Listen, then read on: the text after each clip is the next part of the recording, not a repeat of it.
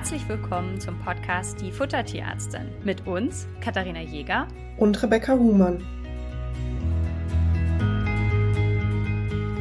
Diese Folge ist mal wieder etwas anders als das, was ihr bisher bekannt. Beziehungsweise, ich glaube, für euch ist es gar nicht so anders. Für mich ist es anders. Denn normalerweise müsst ihr euch vorstellen, wenn ich einen Podcast aufnehme, dann bereite ich mich vorher auf ein Thema vor und dann weiß ich so ungefähr, was ich sagen möchte, überlege mir eine grobe Struktur. Und heute ist es anders. Wir haben nämlich einen Fallbericht für euch oder besser gesagt, Rebecca hat einen Fallbericht für euch und ich kenne den Fall überhaupt nicht. Das heißt, Rebecca wird mir den jetzt gleich mal vorstellen und dann werden wir darüber diskutieren. Rebecca, was hast du uns mitgebracht? Ich habe euch mitgebracht die Mila und zwar ist Mila eine Bordeaux-Dogge. Sie ist vier Jahre alt, weiblich und kastriert. Und der Hauptvorstellungsgrund äh, von Mila war Gewichtsverlust. Das heißt, die Besitzer hatten super Stress, irgendwas an diesen Hund ranzubekommen. Ähm, man konnte wirklich die, die Rippen zählen von außen, die war sehr, sehr dünn. Äh, vorberichtlich hat sie Stress mit der Kotkonsistenz, also dass der häufig ähm, sehr pläderig ist und weich und zum Teil die Kothaufen riesengroß waren, aber auch wirklich zwischendurch Phasen auftreten,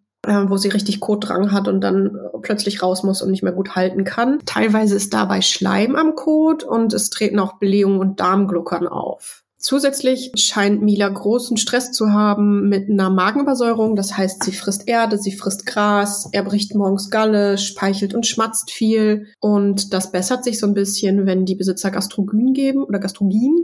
Insgesamt wirkt sie ständig hungrig, hat leichten Juckreiz hinter den Ohren und an der Hüfte und bisher wurden in Blut- und Urinuntersuchungen keine auffälligen Befunde festgestellt, die das Ganze erklären würden. Und auch die versuchsweise Gabe von Bauchspeicheldrüsenenzymen brachte keine Besserung.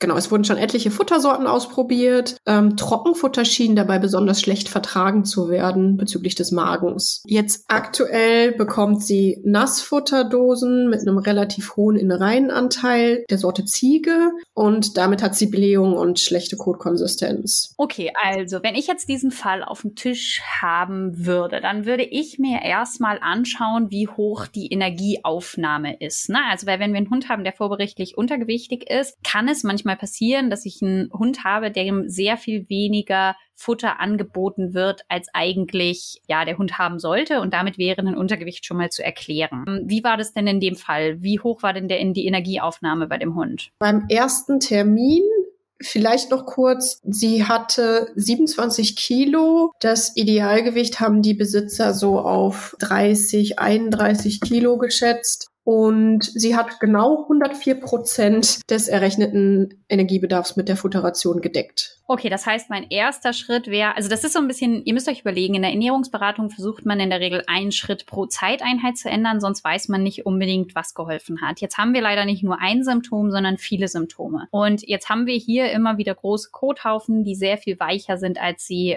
sollten. Und Rebecca hat euch schon mal einen guten Hinweis gegeben, das Nassfutter enthält sehr viele Innereien. Und man muss dazu sagen, dass Innereien sehr viel schwer verdaulicher sind. Das heißt, ein Durchfall sehen wir öfter bei Hunden, die ein Futter mit Innereien Innereienanteil bekommen. Das heißt, die Überlegung ist jetzt, mache ich erstmal nur den Innereienanteil weg und gucke, ob es damit besser funktioniert oder erhöhe ich gleichzeitig auch die Kalorienzufuhr. Das ist so ein bisschen jetzt eine Ermessenssache, ob ich eins von beiden oder gleichzeitig mache. Was, wie, wie bist du vorgegangen?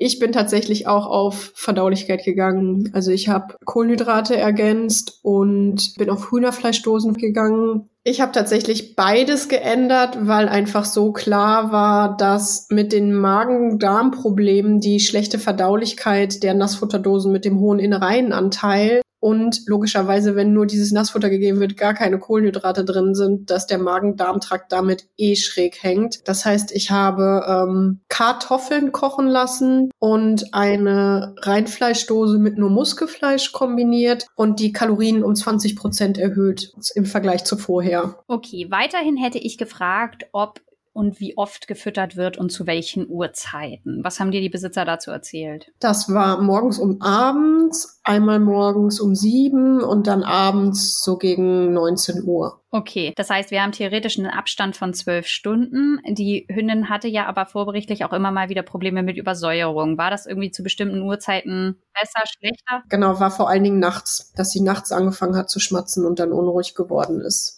Haben die Besitzer tagsüber Leckerlis oder irgendwie sowas noch gegeben? Ein bisschen getrocknete Lunge tagsüber. Das heißt aber im Endeffekt, warum ich das jetzt frage, ist, wenn natürlich ein Hund übersäuert, kann es einfach sein, dass die Abstände zwischen den Fütterungsmahlzeiten zu groß sind. Und dann ist es eben sinnvoll, diese Abstände zu verringern. Und dann hätte ich dadurch, dass der Hund jetzt zwei Mahlzeiten hat, auf vier Mahlzeiten aufgestockt. Das heißt, einmal kurz vorm Schlafen gehen und gegen Mittag hätte ich jetzt noch eine Mahlzeit ergänzt. Hast du das ähnlich gemacht? Genau. Also ich habe das Betthupferl integriert und auch ein Mittags, also ne, dass man auf drei Mahlzeiten gekommen ist, plus nochmal so spät wie möglich ähm, ein bisschen Kartoffeln vorm Schlafen gehen, damit die Magensäure so ein bisschen abgepuffert wurde. Gut, das heißt, du hast, ich fasse mal zusammen, wir haben die Anzahl der Mahlzeiten erhöht, wir haben die Verdaulichkeit der Ration erhöht, also die, die Innereien ja herausgenommen. Dann hast du ähm, den Kohlenhydratanteil erhöht. Ich vermute automatisch auch den Fettgehalt so ein bisschen reduziert. Das geht ja meistens einher, wenn man die Nassfutterdose reduziert äh, und den Kohlenhydratanteil erhöht. Hast du noch irgendwie Gemüse oder irgendwas empfohlen? Nee, ich habe tatsächlich erstmal nur die zwei Zutaten kombiniert. Und wie hat es sich entwickelt? Wie hat der Fall, also hat es funktioniert erstmal? Nein. Mila hat breigen Durchfall bekommen, also wirklich Kuhfladen ähnlich. Es war zwar nicht so richtig Kotdrang, also sie hat nur zwei, dreimal am Tag Kot abgesetzt, aber der war pläderig. Die Blähungen sind aber besser geworden nach Umstellung auf das das leicht verdaulichere Futter. Okay, wir haben und du hattest jetzt vorhin mal was Wichtiges gesagt, weil das wäre jetzt für mich der nächste Schritt gewesen, was ich versucht hätte. Die Pankreasenzyme. Na, also die sind ja schon mal versucht worden. Sind die in Kapselform oder in Pulverform gegeben worden? Die wurden in Pulverform gegeben. Weißt du, wie lange die Formfütterung dazugegeben wurde? Ich habe es mir nicht notiert, aber ich weiß, dass es korrekt, also die Besitzer haben es korrekt dosiert und angewendet. Das hatte ich erfragt. Weil das wäre jetzt für mich vom Gefühl her der nächste Schritt gewesen, dass wenn ich eine Hündin habe, die untergewichtig ist, Riesenkuhfladenartige Haufen macht, extrem hungrig ist, wäre das so ein Moment, nochmal zu gucken, ob ich durch Pankreasenzyme und für alle, die jetzt nicht wissen, was das ist, äh, die Bauchspeicheldrüse, das ist der die Pankreas, die hat die Aufgabe, bestimmte Enzyme für die Verdauung zu äh, herzustellen herstellen. Und bei manchen Hunden sind diese Enzyme nicht in ausreichender Menge vorhanden und dann haben wir ein sehr klassisches Symptombild und das hätte in diesem Fall auch gepasst. Und dann ist so ein bisschen die Idee, diese Enzyme zuzugeben. Wir werden auch zur ähm, sogenannten EPI beziehungsweise der exokrinen Pankreasinsuffizienz, so nennt sich das Krankheitsbild, auch nochmal eine separate Folge machen. Aber das heißt, das hast du in diesem Fall dann ausgeschlossen, weil es schon mal probiert worden ist. Genau.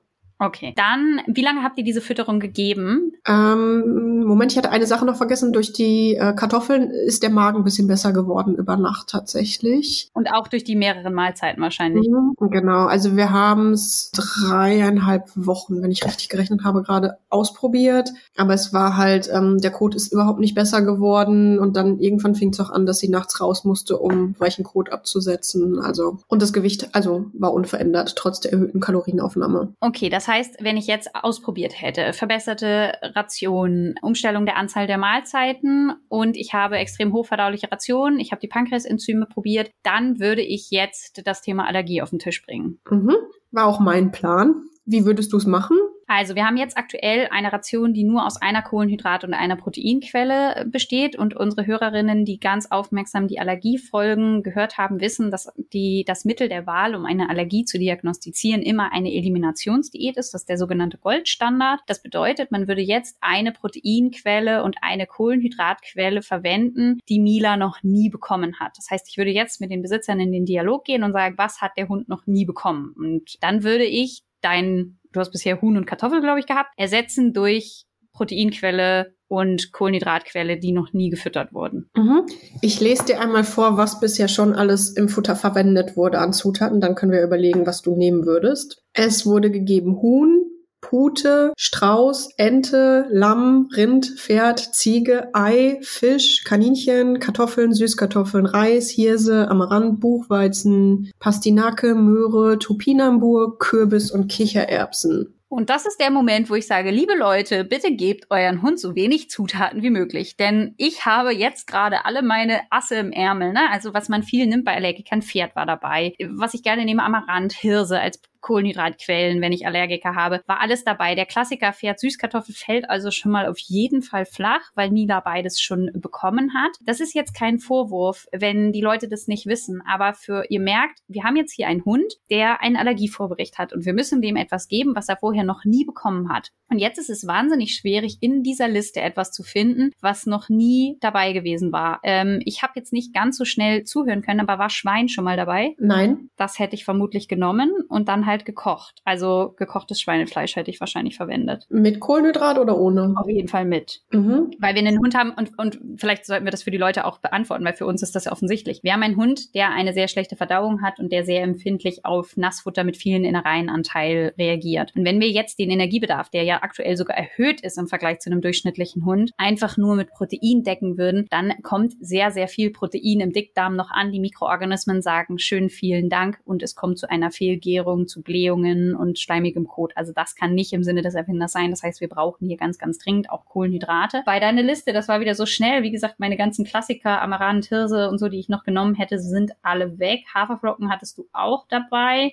Süßkartoffeln waren auch dabei, Reis vermutlich auch. Äh, was hast du genommen? War, war überhaupt noch irgendwas übrig? Äh, Haferflocken waren tatsächlich eben nicht in meiner Liste. Ah, okay. Du sagst schon, war überhaupt irgendwas übrig? Ich habe es tatsächlich ein bisschen anders gemacht. Ich bin in diesem Fall auf ein hydrolysiertes Futtermittel gegangen. Ah, okay. Äh, obwohl die Tierbesitzerin gesagt hatte, dass Trockenfutter eigentlich nicht so gut vertragen wurde vom Magen her. Das heißt, nur dass ihr das wisst, ein hydrolysiertes Futter bedeutet, dass wir ähm, die Proteine, die ja die einzigen sind, die Allergie auslösen können, also Proteine lösen Allergie aus, wobei auch Kohlenhydrate Proteine enthalten können, ähm, sind aufgespalten und haben dadurch eine kleinere Größe und können in vielen Fällen keine Allergie mehr auslösen und somit können diese Futter verwendet werden, um als Eliminationsdiät auch genutzt zu werden. Jetzt vermute ich mal, dass der Hund meistens Trockenfutter nicht so gut vertragen hat wegen der Übersäuerung, denn ihr müsst euch auch vorstellen, wenn ein Hund schon übersäuert ist und dann fällt da Trockenfutter in diesen übersäuerten Magen, das ist wahnsinnig unangenehm. Wie hat es denn funktioniert? Ähm, der Kotabsatz ist perfekt geworden. Also sie hat einmal am Tag normal geformten Kot abgesetzt. Sie hat deutlich zugenommen. Also nach, ich muss mal eben rechnen, nach acht Wochen meldete die Besitzerin, sagte, äh, mein Hund ist jetzt zu dick.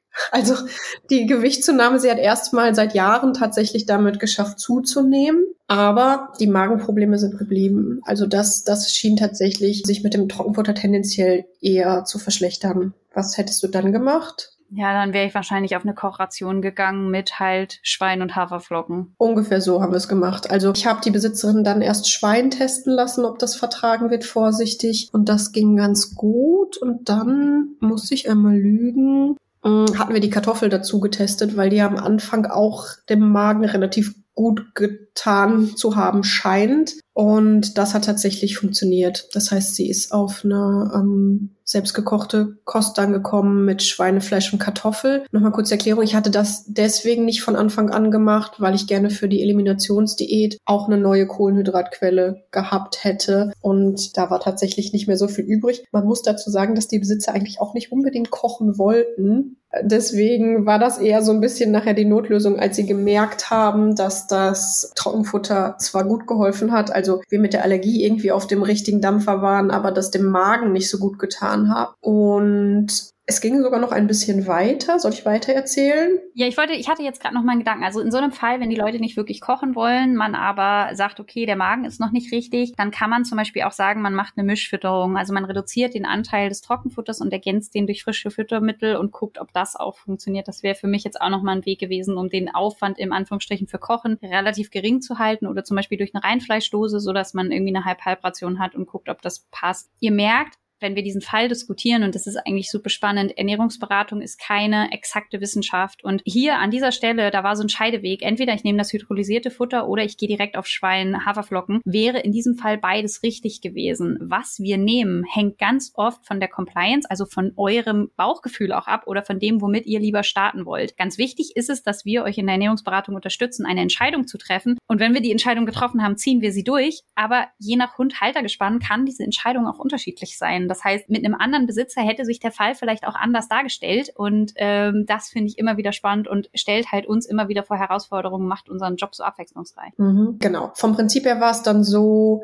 dass der Hund im Anschluss ich weiß es nicht mehr ganz genau, zwei, drei, ja, drei Monate waren es, glaube ich, diese Kochration bekommen hat. Damit war alles gut, Gewicht war gut, Magen-Darm-Trakt war gut. Und dann haben sich die Besitzer nochmal gemeldet, weil sie sagten, hm, naja, das klappt wirklich super mit dem Kochen, aber der Aufwand ist uns ein bisschen hoch. Und dann haben wir sie tatsächlich, so ähnlich wie du das gerade gesagt hast, umgestellt auf ein Trockenfutter auf Basis von Schwein und Kartoffel in Kombination mit einer Reinfleischdose und ähm, das Trockenfutter dann auch noch ein bisschen eingeweicht und damit waren dann sowohl Hund als auch Halter langfristig glücklich. Ja, super spannend. Ne? Also ihr seht auch, wir sprechen ganz oft in solchen Fällen auch von Fütterungsdiagnostik. Das bedeutet, ich gehe einen Schritt und gucke, ob es funktioniert oder nicht und dann muss ich den nächsten Schritt gehen. Das heißt, wenn die Besitzer bereit sind, diese Schritte auch mit uns zu gehen, können wir oft schöne Erfolge erzielen. Natürlich sind manche da ein bisschen zu ungeduldig und sind dann enttäuscht, dass die Ernährungsberatung nicht sofort ein Ergebnis erzielt, aber das kann gerade bei so aufwendigen Fällen und ihr müssen wir überlegen, was hatten wir hier bei der Mila? Wir hatten eine Übersäuerungsproblematik, wir hatten eine Magen-Darm, also eine Darmproblematik mit extrem hohen Kot, wir hatten einen Untergewicht übergewichtigen Hund. Ne? Also da ist die Palette an Symptomen auch schon lang und das sind dann halt auch eben multiple Probleme, die man nicht mit einem Plan irgendwie abhaken kann, sondern das halt irgendwie auch im Blick haben muss, was man da langfristig machen kann. Das heißt, ihr habt dann am Ende eine, eine teilpragmatische Lösung gefunden. Genau. Und das zeigt auch nochmal so ein bisschen auch, wie unspezifisch Allergiesymptome sein können. Also in dem ersten Gespräch hatten die Besitzer so im Nebensatz erwähnt, dass der Hund ab und zu mal am Ort kratzt, aber hier stand tatsächlich für die Besitzer vor allen Dingen im Raum, dass dieser Hund einfach nicht zugenommen hat. Und das andere kam erst so im Gespräch raus. Und das zeigt auch nochmal, also es war gar nicht so extrem dieser typische Juckreiz, wie viele vermuten bei Futtermittelallergie da, sondern nur diese leichte Geschichte am Ohr. Und das zeigt einmal, wie viele unterschiedliche Facetten Allergiesymptome haben können, aber auch nochmal, wie unterschiedlich das wahrgenommen wird. Also für diese Besitzer war, die haben auch gar nicht so richtig den Stress gesehen mit dieser Kotkonsistenz, sondern dass der Hund nicht zu zunahm und dass sie nachts geschmatzt hat. Wir haben ja als allererstes beide gesagt, naja, wir müssen erstmal eine hochverdauliche Ration machen, mehr Mahlzeiten und das ist auch das, was ich immer mache. Und ihr könnt euch vorstellen, und das ist jetzt das Spannende, bei diesem Fall mussten wir bis zum Ende durch oder musstest du bis zum Ende durchlaufen. Manche Fälle sind früher gut und wir können bei manchen Fällen nie abschätzen, wie viele Anpassungen wir brauchen. Aber das ist auch der Grund, warum wir solche Fälle eben längerfristig auch begleiten und warum wir dann eben diese Fütterungsdiagnostik auch machen. Also danke, dass du uns diesen Fall mitgebracht hast. Sehr gerne. Du hast ihn gut gelöst, Kathi. Auch du wärst, glaube ich, ans selbe Ziel fast gekommen. Ähm, ja, es, es, hatte jetzt fast ein bisschen was von so einem Exit-Game. So, kriege ich den Hund gesund? Oder so ein bisschen wie, kennst du dieses Spiel Dr. Biver, wo man diese Knochen rausoperieren muss? Den gibt es übrigens auch in tiermedizinischer Version. Also, wo man so aus so einem kleinen Hund so Dinger. Und wenn man sich mit der Nadel verrutscht, dann leuchtet die Nase rot und. Nee, ich sehe, ich sehe den Angstschweiß auf deiner Stirn, aber du hast es gut gemacht, Kathi. Ja, aber vielleicht bin ich deswegen keine Chirurgin. Super. Dann, ich glaube, wir werden mal öfter solche Fälle machen. Ich glaube, das ist super spannend, weil einfach noch unsere Arbeit noch so ein bisschen sichtbarer wird. Und wie gesagt, mit anderen Besitzern, anderen Symptomen, der Fall hätte auch ganz anders ausgehen können. Und ja, vielleicht können wir auch dem einen oder anderen von euch helfen, euren Fall zu lösen oder euch eine deutliche Verbesserung der Situation zu machen. Dann äh, meldet uns ge euch gerne bei uns. Und ich sag bis dahin. Bis dann.